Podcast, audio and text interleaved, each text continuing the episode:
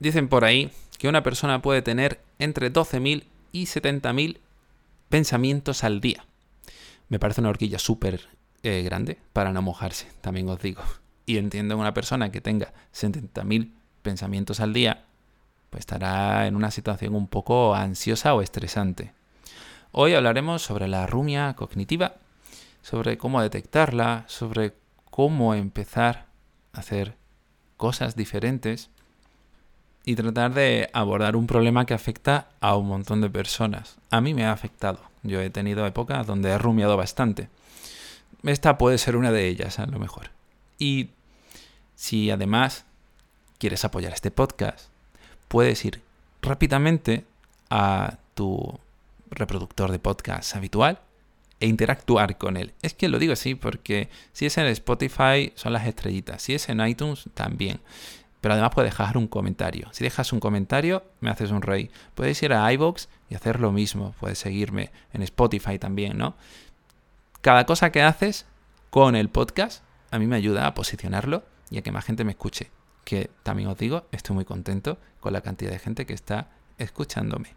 No me enrollo más, yo soy Darío Benítez y te doy la bienvenida aterrizaje de emergencia.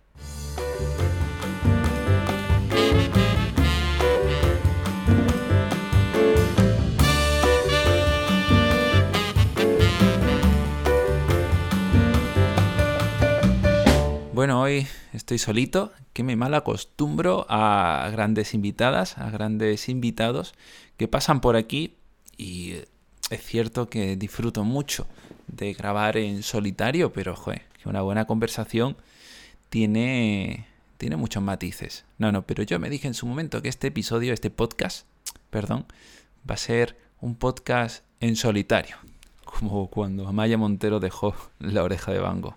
Bueno, yo escuchaba mucho ese grupo. Bueno, la rumia en la terapia de aceptación y compromiso podría estar muy cerquita de la fusión. Y muchos autores dirán, ah, pero no es lo mismo. Yo sé que no es lo mismo, pero es lo que más se puede asemejar. Cuando nos pegamos mucho a una serie de pensamientos, cuando empezamos a enredarnos en cosas que aparentemente son negativas y probablemente lo sean. Pero es que los pensamientos o la rumia tienen una función. Os voy a contar algún que otro ejemplo. Yo he rumiado, evidentemente. De hecho, estoy en una época ahora en la que tiende a darle vuelta a algunas cosas, ¿no? sobre todo cuando me anticipo a consecuencias negativas. En Psychoflix ahora estamos haciendo una migración que mucha gente irá viendo porque sé que mucha gente de Psychoflix me escucha aquí. Y eso me anticipa, me da como una serie de escenarios apocalípticos ante los que me quiero preparar, pero en realidad a veces tampoco puedo hacer mucho. Pero en ese a veces está la clave. Porque cuando algo no funciona siempre, tratamos de seguir intentándolo hasta que lo consigamos, como una máquina traga perra, si es que la rumia funciona igual. A veces sentimos alivio por haber encontrado un pensamiento, una idea, una solución que de repente nos baja los niveles de malestar. Y si lo he conseguido una vez, ¿por qué no otras tantas? Y eso es una de las principales funciones que puede tener la rumia, la búsqueda de soluciones recurrentes. La búsqueda de autoafirmaciones recurrentes. Claro, a veces no solo es una solución, a veces es simplemente una conclusión, ¿no? La conclusión de es que esta persona es tonta, o es que el mundo es una mierda, o es que yo no sirvo para nada. Oye, esto da sentido, ¿no? Y de, de alguna manera nos alivia. Nos cuadra un poco todo y esa sensación de congruencia no tiene precio. Puede suavizar el malestar, pero no eliminarlo, porque inmediatamente va a venir otro pensamiento que probablemente dispare de nuevo el malestar. Y volvemos a la carga, a seguir buscando esas conclusiones, esas soluciones, o a veces simplemente nos enredamos en esa rumia para no exponernos a la acción que supone un malestar. Digamos que si alguien rumia es porque es algo adaptativo, y es que si repito cosas en este podcast, una de ellas es que todo lo que hacemos está cumpliendo una función y que no elegimos hacerlo, si por pura voluntad. Ocurre porque algo encaja en nuestra vida, ¿no? Para que eso siga dándose. Y en este caso, pues la rumia, ya sabéis qué función está teniendo. Y diréis, bueno, pero Darío, sí, funciona, pero no me sirve. No me sirve a mí en cuanto a lo que yo quiero de la vida. Esta manera de posponer los reforzadores, esta manera de eh, asumir que queremos, asumir que nos importa, es algo bastante intelectual que puede estar en un segundo, en un tercer plano, cuando una emoción ocupa ese papel protagonista. Y esa emoción estará condicionado a algo que en su momento a lo mejor no queríamos que fuese una preocupación. A veces me, gusta poner eh, el ejemplo de la película de Jim Carrey, el número 23. Y es que simplemente aparece este estímulo, como es el número, no os voy a hacer spoiler, y y el pobre de Jin empieza a poner ese número en un papel protagonista. En celotipia, que es algo de lo que, por lo que estoy viendo en las encuestas, hablaremos con Ángela, eh, aparece una preocupación, aparece una idea que se posiciona en un papel protagonista y empezamos a darle vuelta. Empezamos a no exponernos a esas sensaciones, a veces no podemos evitarlas físicamente y por lo tanto empezamos a rumiarlas para conseguir cierto alivio, ¿no? Ciertas explicaciones o ciertas conclusiones. Pero no es algo que voluntariamente elijamos, sino que nuestro contexto no está teniendo a lo mejor los suficientes alicientes para que eso no ocupe ese papel protagonista. Es decir, si tú, por ejemplo, estás en mitad de la noche eh, intentando dormirte y escuchas un pequeño pitido en el fondo de la calle, por ejemplo, probablemente lo pongas en un papel protagonista. Y es que por la noche y en la cama el nivel de estimulación es muy reducido. Entonces es natural que te fijes eh, en ese nuevo estímulo, valga la redundancia, y por lo tanto también puede pasar con los pensamientos. Y no os parece normal que rumimos más por la noche que por el día cuando estamos tan estimulados y distraídos. Pero ¿y si además resulta que hay algo en nuestra vida que no estamos resolviendo? Y debido a un montón de distracciones que, como he dicho, tenemos en el día a día, simplemente permanece en un plano secundario. Y cuando viene la noche o vienen algunos momentos un poco más de desactivación o falta de estímulos, pues se dispara. A veces vienen personas a consulta que me dicen, no me siento bien, simplemente me encuentro triste, me encuentro nerviosa. Y eso es lo que aparece como el síntoma, ¿no? Sin embargo, eso es una respuesta natural a algo que está ocurriendo en nuestra vida. Entonces, la rumia puede estar provocada simplemente por algo que ha ocurrido de manera casual o porque hay algo que necesitamos resolver en nuestra vida y que aún sigue siendo un asunto pendiente. Hay algo que nos está generando malestar de forma recurrente y tenemos que arreglar. Entonces, entre la distracción y la rumia como estrategia de evitación que nos consigue separar de la activación, pues mantenemos el problema. Pero no lo hacemos, como digo, voluntariamente. Tiene sentido que nos protejamos de alguna forma. Y es que si las, yo qué sé, 16 horas de, del día eh, estás enfrentado a otras cosas, es normal que las 8 últimas, cuando ya te vas a la cama, eh, aparezca, ¿no? Como, ostras, esto tendría que arreglarlo. Es normal. Puede que ahora alguien me esté escuchando porque tiene insomnio. Entonces, ¿hay algo en nuestro día a día que podamos hacer para arreglar muchos de estos problemas? Bueno, cuando estamos dentro de esos pensamientos es difícil porque, como ya he dicho, nuestra mente se anticipa. Y si ante cada posible solución que encontramos viene otro nuevo pensamiento que no nos sirve, volvemos a la conclusión base. No hay nada que yo pueda hacer es una mierda, me van a traicionar. Por eso os voy a enseñar alguna técnica que nos ayude a ir detectando y resolviendo algunas cosas que van apareciendo en nuestra mente, pero no va a solucionar todo esto en nuestra vida. Evidentemente, este podcast no tiene, no es tan pretencioso. Si acaso quiere ayudar a que podáis ir avanzando, ir a terapia, a pedir ayuda, apuntaros a algo, ya sabéis. Pero antes de seguir avanzando, hablemos un poco de la ansiedad, ¿no? Porque la rumia invita a tener ansiedad, ¿no? Si nos activamos y además ante problemas que todavía no han llegado, pero que además no tenemos los datos suficientes para anticiparlos, ni para resolverlos, pues es normal que, que nos salgan manos de donde no podemos tener manos. Es normal que intentemos eh, salir de nuestros sistemas de percepción, intentando analizar el mundo desde las siete dimensiones, porque es que ahora mismo darías todo de ti por arreglar ese problema, por encontrar esa solución, por que algo cambiara. Y a veces, bueno, un pequeño inciso. Muchas de estas rumias suelen estar motivadas con el cambio de otra persona, porque si hay algo que es complicado es que una persona cambie. O encontrar la explicación de por qué una persona actúa de esa manera. Y es que esto habrá pasado seguro, segurísimo, ¿no? Y esto sí que os lo lanzo como una regla, porque a mí me ha ocurrido. Porque esa persona actúa de esa manera. ¿Cómo puede estar haciendo las cosas así? Yo no lo haría de esa forma. Esto incita un montón de rumia, porque es que no vais a encontrar una solución en vuestra vida. Y si encima, además de intentar explicar el comportamiento de otra persona, intentáis manipularlo, estáis acabadas.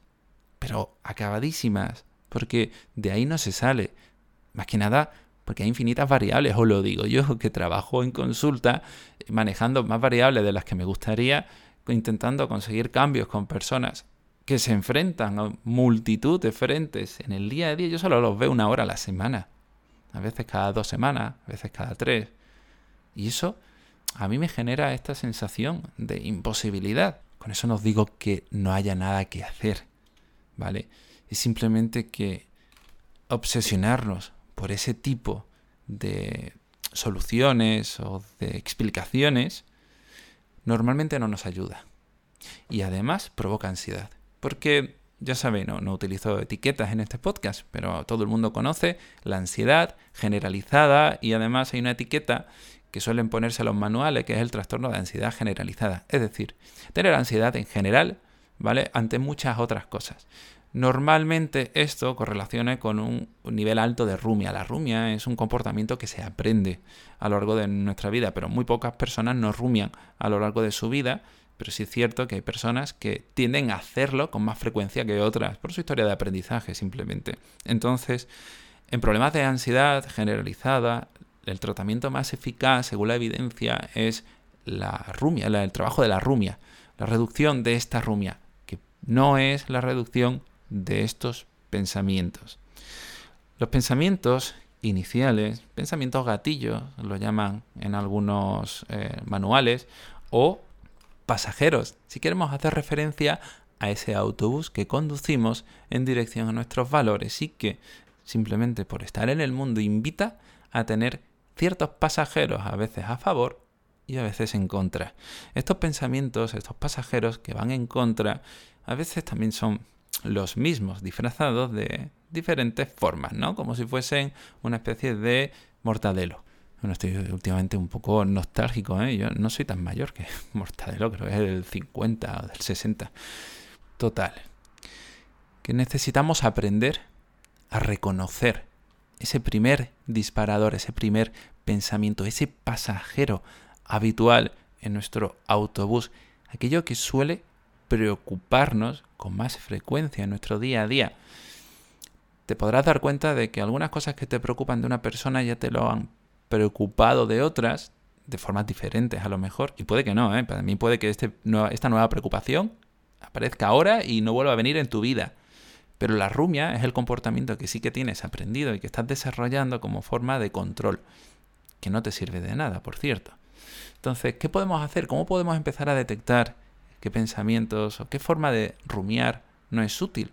Porque la absorción, que es una manera de meternos en nuestros pensamientos de manera, vamos a decir, productiva, porque conseguimos sacar de ahí, oye, pues ideas, eh, soluciones reales, y está bien, o sea, pasamos el día pensando, y es que una de nuestras habilidades más potentes, por no decir la más potente, y la que nos ha permitido estar donde estamos. Entonces, ojo, cuidado con maltratar a nuestra mente y machacarnos por vaya movida esto de rumiar, eso es que estoy rota. No, no, no funciona así. Rumiamos porque pensar es la mejor forma que tenemos de solucionar problemas. Y bien, ya he dado pistas sobre cómo detectar cuando no estamos metiéndonos en condiciones en unos pensamientos y cuando sí. Y esto es una regla que se utiliza, una técnica que se utiliza en un montón de intervenciones. En esta ocasión pues, está sacada de un protocolo de activación conductual para la depresión. Bueno, a mí me gusta hacer esta referencia porque sé que hay muchas psicólogas que me escuchan, ¿vale? La técnica de los dos minutos. Y es muy sencillita, ya la he explicado alguna vez, no sé si en este podcast. Y es cuestión de contar dos minutos como una muestra representativa de nuestros pensamientos, ¿vale? Pueden ser tres, pueden ser uno y medio. Yo creo que puede llegar a estas conclusiones antes incluso. Durante dos minutos nos vamos a intentar responder a tres preguntas. Tres preguntas que tendrán que ser respondidas con un sí rotundo. Si hay dudas, ojo, cuidado. Entonces, nos preguntamos, ¿esto que estoy pensando ahora me hace sentir mejor? Una de las preguntas que más me gustan, pero por eso la saco la primera. ¿Me hace sentir aliviada? ¿Me hace sentir tranquilidad? Bueno, puede ser, ¿vale? Si le contestamos que sí a eso, puede ser que no estemos rumiando. Puede ser, pero me gusta ser escéptico. La segunda pregunta. Cuando estoy pensando en esto, ¿consigo encontrar una solución en dos minutos? Ojo, cuidado también con esta, ¿no? Me, gusta utilizarla, pero yo, por ejemplo, cuando me obsesiono con algún problema así técnico y tal, yo puedo encontrar soluciones en dos minutos. pero luego también sigo enredado en esos dos minutos. Y a los otros dos minutos sigo enredado en otro problema nuevo. Entonces va viniendo problema tras problema y en dos minutos soy capaz de resolver todos esos problemas. Pero a lo mejor esto que estoy haciendo aquí y ahora no es útil para mí, porque estoy desatendiendo otros valores. Esto ahora lo hablaremos. Esa es la segunda pregunta. ¿Consigo una solución en dos minutos? Sí, no. Tercera pregunta. ¿He aprendido algo en estos dos minutos? ¿He aprendido algo de mí o del problema en estos dos minutos? Puede ser que sí, o puede ser que no. Hay situaciones muy claras de Rumia en las que no somos capaces de contestar que sí a ninguna de estas preguntas. Porque, mira, me siento peor. No consigo encontrar ninguna solución. Porque estoy en el mismo bucle una y otra vez. Me estoy diciendo las mismas cosas una y otra vez. Los mismos pensamientos, las mismas reglas. Y además, joder, yo ya me lo conozco todo. No, estoy aprendiendo absolutamente nada nuevo. En estos dos minutos he perdido vida. Entonces esto no me sirve. No, esto, esto no es un pensamiento útil. Pero como siempre me gusta poner las comillas a todo esto, además me gustaría que nos hiciésemos una cuarta pregunta. ¿Estoy cultivando la vida que quiero pensando en esto ahora mismo? ¿Qué podría hacer para cultivar la vida que quiero? ¿Qué es útil en este momento? ¿Qué tiene más sentido? Y no útil a nivel productivo, ¿eh? Que a veces simplemente es cuestión de mirar por la ventana, mirar la pared, escuchar una música o comer un plato. Seguro que hay algo un poquito más útil, más valioso detrás de todos esos pensamientos. Pero oye, con esta técnica por lo menos tenemos otras cuestiones que hacernos ante esos pensamientos. Y esto es clave, ¿no? Actuar de una manera diferente ante nuestros pensamientos y no dejarnos absorber de manera constante. Yo os voy a dejar en, en, las notas del programa el enlace a la difusión cognitiva, que es una técnica que se puede utilizar mucho en estas situaciones. Porque cuando aprendemos a darnos cuenta de que estamos pensando, de que eso que tengo en mi cabeza puede ser una realidad o no, es solo un pensamiento, que puedo decidir atenderlo o no, seremos más flexibles, seremos capaces de no relativizar el problema, porque el problema va a seguir siendo el mismo problema, ¿vale? Eso va a estar ahí. Sino más bien de cogerlo y dejarlo en un lugar al que le corresponda, de manera más sensata, en alineación con nuestros valores. Este pensamiento, este problema, debe estar aquí, porque lo que tiene que estar delante de mí es otra cosa, es otra persona, es otro momento, es otra sensación. Veremos a ver qué es lo que ocurre. Con esta técnica, por lo menos, como he dicho, nos hacemos cuestiones diferentes. ¿no? Y no, nos hacemos preguntas abiertas sobre por qué la gente es así. Es que la gente tal. ¿Eso a dónde te lleva? Son reglas generalísimas. Te aportan muy poquito. Te estás diciendo el mismo discurso una y otra vez. Eres como una mala canción que se apoya completamente en el estribillo y por eso lo repite durante el 75% que está sonando. No queremos eso, queremos otras cosas. Queremos un poquito más de profundidad. Entonces, si aprendemos a cuestionarnos un poco esta utilidad de esta forma y además aprendemos a anticiparnos ante qué pensamientos suelen dispararnos todas estas sensaciones, toda esta ansiedad, toda esta tendencia a la rumia, aprenderemos también a conocernos, aprenderemos también a decidir un poquito más, ¿no? Y esto de decidir es algo que pongo entre comillas, porque cuando ya estás dentro del pensamiento no es porque lo hayas decidido. Pero para poder decidir necesitas conocer. Y es que si tú le pones un plato de comida a una persona sin ningún tipo de conocimiento eh, nutricional, pues se lo comerá y punto. Pero si le dices, oye, esto, mm, es atún, tiene mucho mercurio, no lo comas todos los días. Bueno, pues a lo mejor eh, decide un poco más, ¿no? Gracias a ese conocimiento, el autoconocimiento ahí tiene bastante sentido, tampoco sin fliparnos, que no hace falta eh, entrar en la hiperreflexión, porque entonces entraríamos también en la rumia. Y para terminar, ya lo prometo, que me estoy pasando un poco del tiempo, un último ejercicio, una última idea, una última metáfora, que la verdad me gusta mucho y porque ejemplifica bastante lo que significa esto de rumiar.